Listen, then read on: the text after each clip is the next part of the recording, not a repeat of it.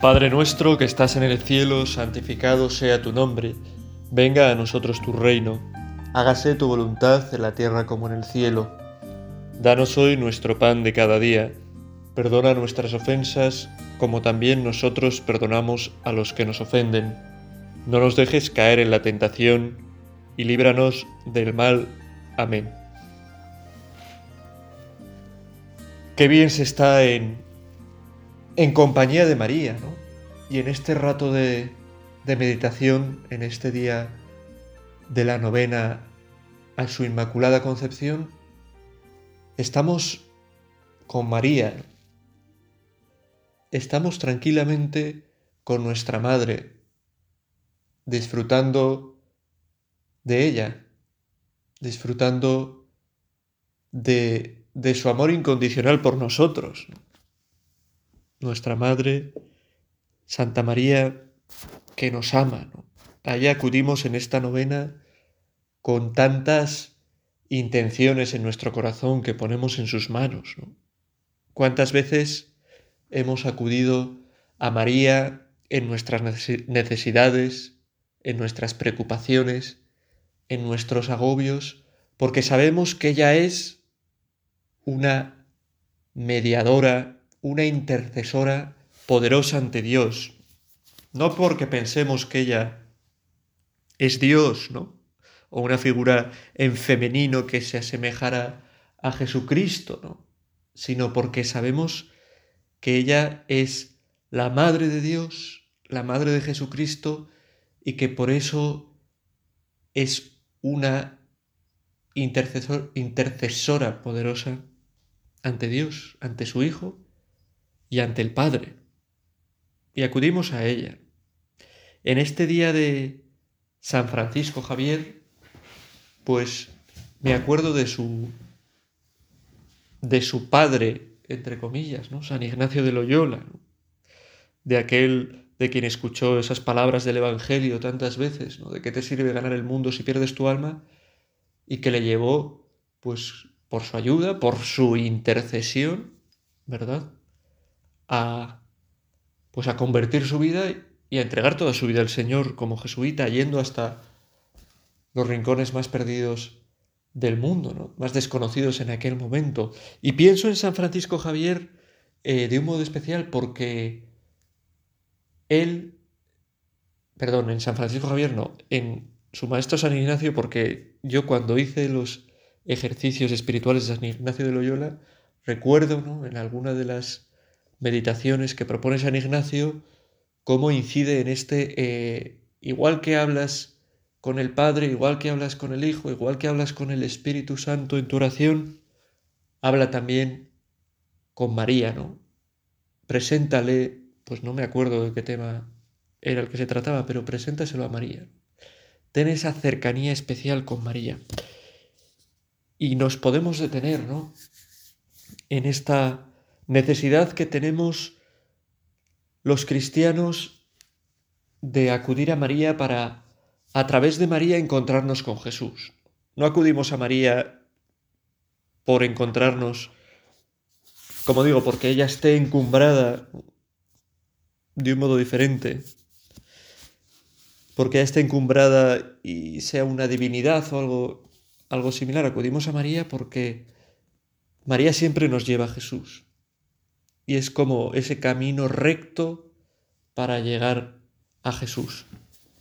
Os voy a contar un, testimonio, no es un testimonio mío, ni siquiera conozco a, a la persona de la que es el testimonio, pero no hace mucho, no hace mucho, después de escuchar justo una, una meditación católica, ¿no? En este podcast, en, en una plataforma para escuchar podcasts muy famosas, pues como nuestras meditaciones están en el, en el grupo de, de podcast de espiritualidad o religiosidad, no sé muy bien cómo es, pues a mí automáticamente, supongo que igual se puede quitar, pues cuando acaba la meditación, si no lo apago, pues me salta otro podcast también de, de espiritualidad o de religiosidad.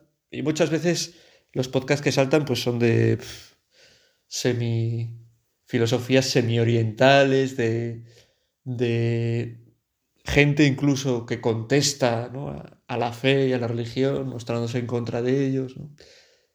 Y muchas veces son pues predicadores evangélicos, ¿no? De estos, el Señor me ha dicho y me ha revelado, hermano, di conmigo amén. Bueno, y todos amén, ¿no?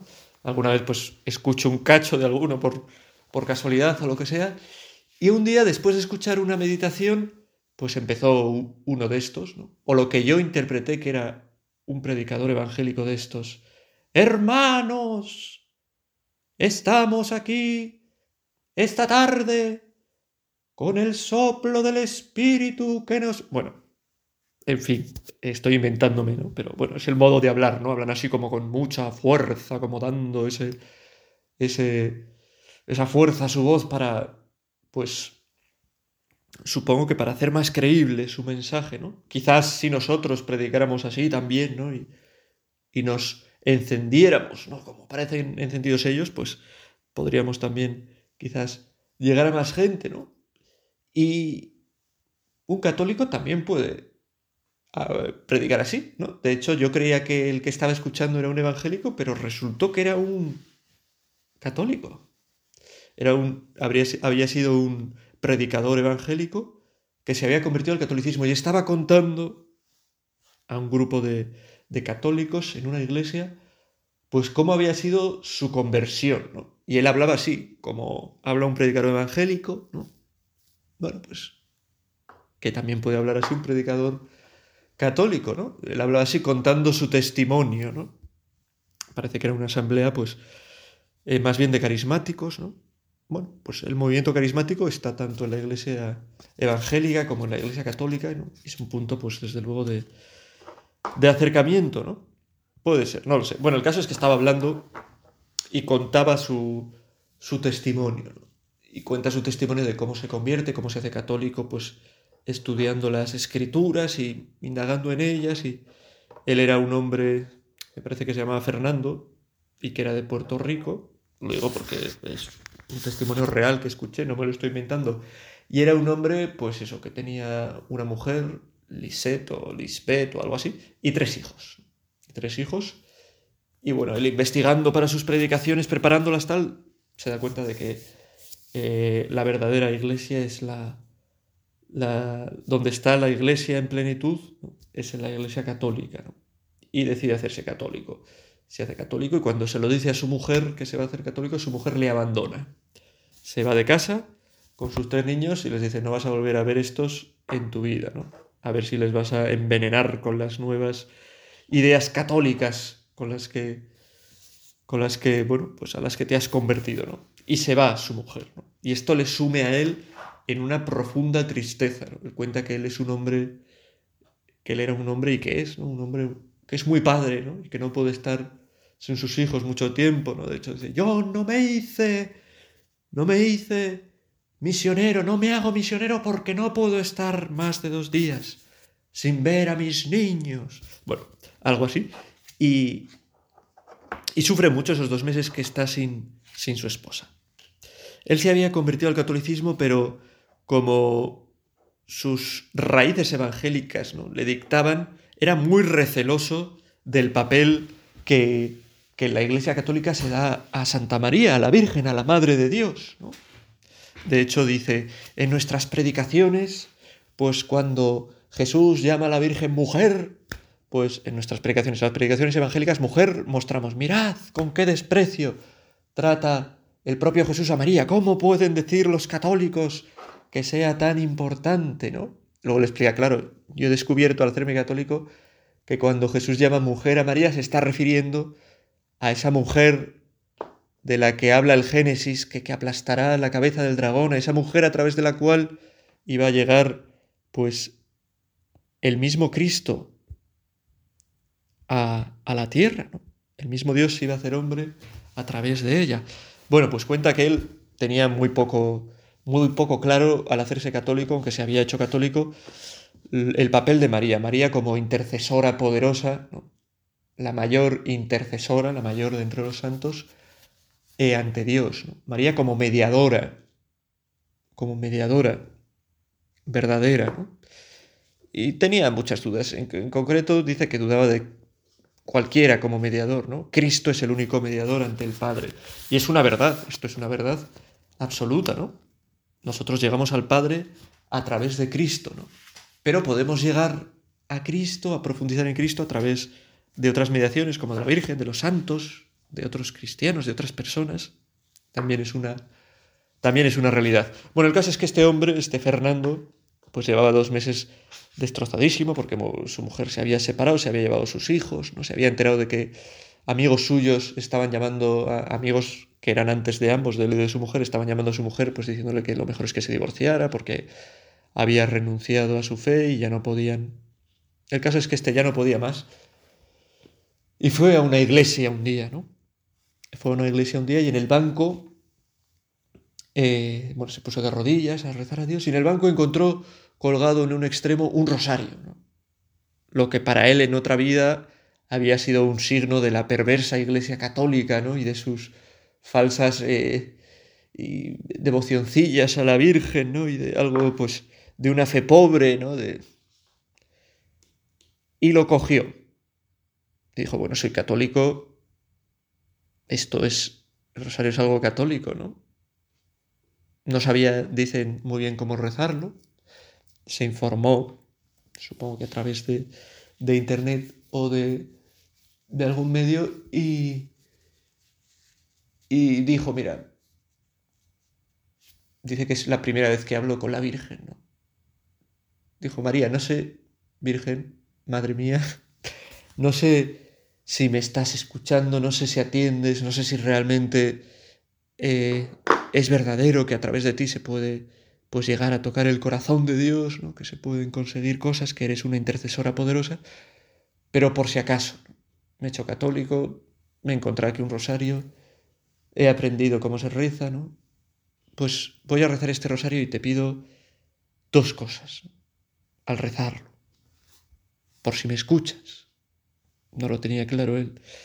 La primera que mi mujer y mis hijos, pues que vuelva a juntarme con ellos, que vuelva a ver a mis hijos, y la segunda que si es tu voluntad, si es la voluntad de Dios, pues que que, que ellos también pues conmigo entren a formar parte de, de la iglesia católica. El hombre rezó el rosario sin mucha fe y cuenta que, bueno, salió de la iglesia y se fijó en que eran las, las 10 de la mañana cuando salía, ¿no? hizo algunas gestiones, fue hacia, hacia su casa, donde pues dos meses antes su mujer le había dejado solo, sin sus hijos, y al acercarse escuchó pues ruidos de, de niños, de sus hijos, y pensó, ojo, mi madre, ¿no? Pensó en su madre, su madre eh, de la tierra, no sé qué nombre tenía, con la que había hablado el día anterior y le había dicho que estaban muy tristes sin sus hijos y pensó que su madre, pues de algún modo habría conseguido de, de su esposa que le dejara llevar a, los niños, ¿no? Pues un rato con su padre, ¿no? Y entró y vio a sus hijos y, bueno, se lanzaron sobre él. Qué alegría, qué contento. Iba a agradecer a su madre, pues el que hubiera traído a los niños. Escuchó los pasos de la que pensaba que era su madre que se acercaba por el pasillo y apareció su mujer, ¿no? Que se, que se lanzó sobre él también, ¿no? Le besó, le dijo que, que se había dado cuenta de que no podía vivir sin él, de que lo amaba y que por eso pues había vuelto, ¿no? Y a él se le ocurrió preguntarle, ¿cuándo te diste cuenta de esto? Y dijo, pues, pues hoy sobre las diez. Él no hizo mucho caso de esto, pero cuenta que se dio cuenta de, de que María era su madre y que le escuchaba realmente cuando al cabo de un año más o menos pues entraba con sus hijos y su esposa a la iglesia donde iban a ser recibidos, donde ella iba a recibir por primera vez la comunión y, y su hijo mayor también. Y se dio cuenta, ¿no? De que las dos cosas que aquella tarde sin mucha fe, aquella mañana, perdón, sin mucha fe había pedido a María, se habían cumplido. Y contaba este, y entonces me pasé toda la tarde y la noche y el día siguiente llorando y me di cuenta de que cualquier cosa que pidas a la Madre de Dios ¿Qué es tu madre? ¿Qué es mi madre? Que me quiere, que nos quiere. Ella lo presenta realmente ante Dios con esa fuerza que le da el ser la madre del mismo Dios, el que el mismo Dios ha querido que ella esté a su lado para interceder con fuerza por nosotros. Pues es bonito, es bonito darnos cuenta de este papel de la Virgen como mediadora, como intercesora. Y es bonito darse cuenta de, que esto no quita nada en absoluto a Dios. María es un camino siempre para Dios, ¿no? El único intercesor ante el Padre, el único mediador verdadero, el único redentor verdadero es Cristo, Y a través de Cristo llegamos los hombres a Dios, a través de ese Cristo que muere por nosotros, que se hace hombre por nosotros, llegamos a Dios. Pero es verdad que llegamos a Cristo a través también del ejemplo de la vida, de la fe de los santos y de otros cristianos. Claro, uno piensa a la Virgen como mediadora, a la Virgen como intercesora y dice, no se puede poner al nivel de Jesucristo a la Virgen, ¿no? No, no es ponerla al nivel de Jesucristo, es darnos cuenta de que, de que ella es la, la primera en lo que nosotros estamos llamados a ser también. ¿O es que acaso cuando rezo yo por alguien, cuando tú rezas por alguien, no estás intercediendo también por esa persona? ¿No es válida esa intercesión? Yo creo que sí. La oración, qué importante es la oración de intercesión de unos por otros. Qué importante es la oración en la que pedimos a los santos que intercedan por nosotros. Cada uno tendrá devoción, más o menos devoción de uno u otro santo. Y los tenemos como intercesores. Y somos los cristianos intercesores unos de otros. El, el día de cuando hay alguna fiesta de algún pastor, de algún santo pastor, ¿no? ¿Quién es el buen pastor? Dice la liturgia de las horas. El que ora mucho por su pueblo. El que intercede mucho por su pueblo. El buen pastor con mayúsculas es Cristo, el gran intercesor. El único mediador. Pero nosotros, en este caso los pastores, los sacerdotes, pero cualquier cristiano, también se convierte en intercesor ante Dios que se une a esa intercesión de Cristo, que lleva, que presenta ante Cristo sus necesidades y las de sus hermanos, para que las lleve ante Dios. Y una intercesora poderosa para llevar ante Dios nuestras necesidades, lo que necesitamos, para presentarle ante Dios nuestra vida, para presentar ante Dios nuestras alegrías, para presentar ante Dios nuestras, pues lo que somos, es la Virgen María. Con ella hablamos en esta tarde, ¿no? También nosotros como ese Fernando que le presenta pues ese dolor que tiene por estar apartado de su familia, ese dolor que tiene por haberse convertido a lo que considera que es la iglesia verdadera, pero que su esposa pues se haya por ello separado de él, ¿no? Comparte con María y María le escucha, intercede por ella ante el Padre de esta intercesión, de estos favores que María hace a los hombres, acercándonos a su Hijo, al corazón de su Hijo, a través de su corazón que nos mira con tanto amor, pues es ejemplo el famoso pasaje del Evangelio de las bodas de Caná, que es el pasaje en el que eh, nos fijamos ahora, ¿no? Faltó vino en la boda, ¿no? Bueno, a los tres días había una boda en Caná de Galilea y la madre de Jesús estaba allí. Jesús y sus discípulos estaban también invitados a la boda. Faltó vino y la madre de Jesús le dice, no tienen vino. Así, así de sutil es María con su hijo, ¿no? no le dice, trae vino, ¿no? Dice, no tienen vino. Ya sabes tú lo que tienes que hacer, hijo mío. Y Jesús le dice, pero, pero mujer, ¿no? no ha llegado mi hora. Le está diciendo, oye, en el, en el plan previsto por el Padre no está que hoy yo realice un milagro. Entonces, ¿cómo me pides tú esto? Y María insiste. Les dice a los a los que estaban allí en la boda, pues sirviendo y tal, haced lo que Él os diga. Como diciéndole, sabes lo que tienes que hacer. No puedes dejar a esta pobre gente en un día tan importante como es el de su boda, pues sin que puedan atender debidamente a, lo que tienen que atender, ¿no? Y a servir a la gente que ha acudido a la boda. Y hace que Jesús sobre el milagro de transformar el agua en vino. Ahí vemos reflejada en el Evangelio esa labor de intercesión de María. Ese poder que tiene María para interceder. ¿Por qué? Porque es la Madre de Dios. Porque es la reina del cielo.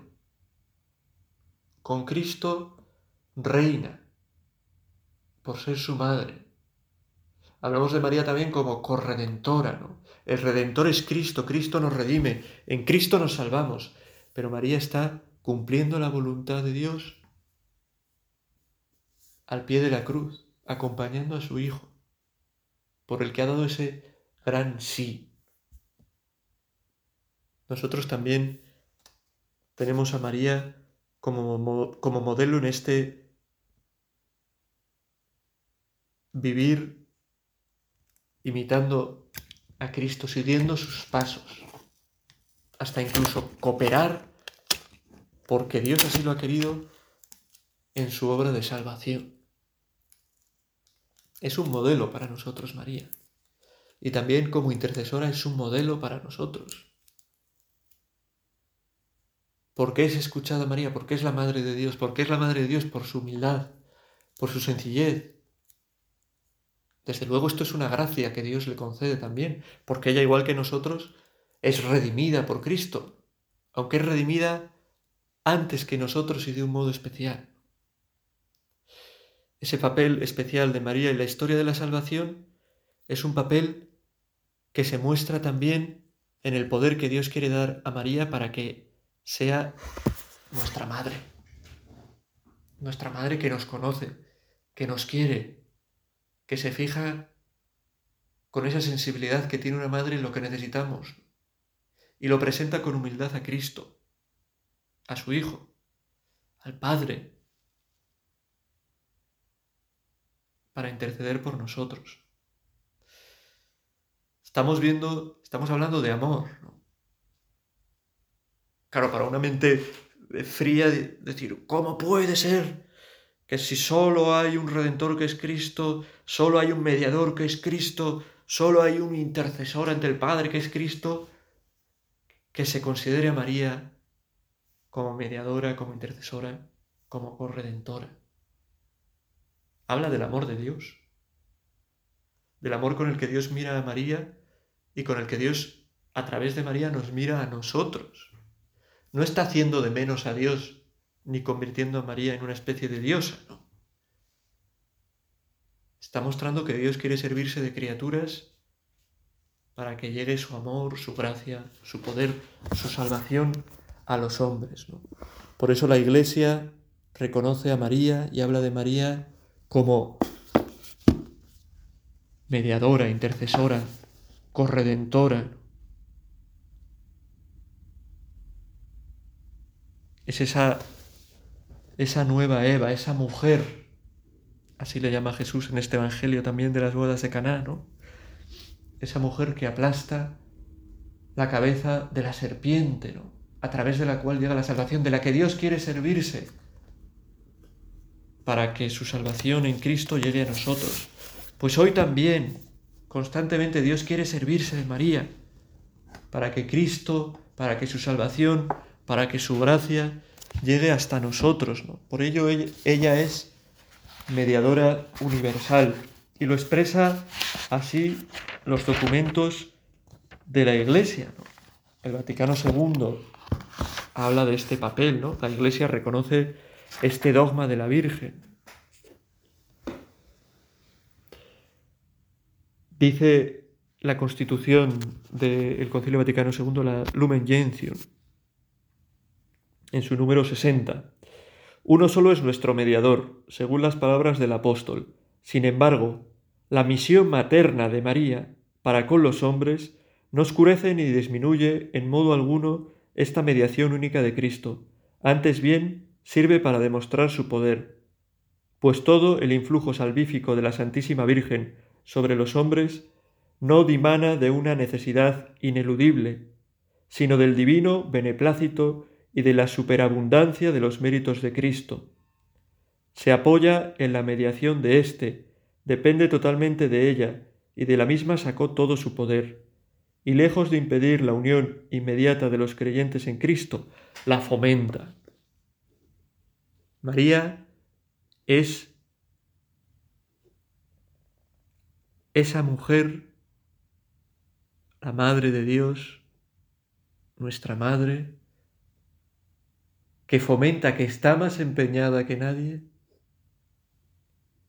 en nuestro bien y en que nos unamos y vivamos unidos aquel del cual nos llega la salvación, que es el mismo Cristo. Por eso es a través de María, porque Dios lo ha querido, porque lo hemos leído, ¿no?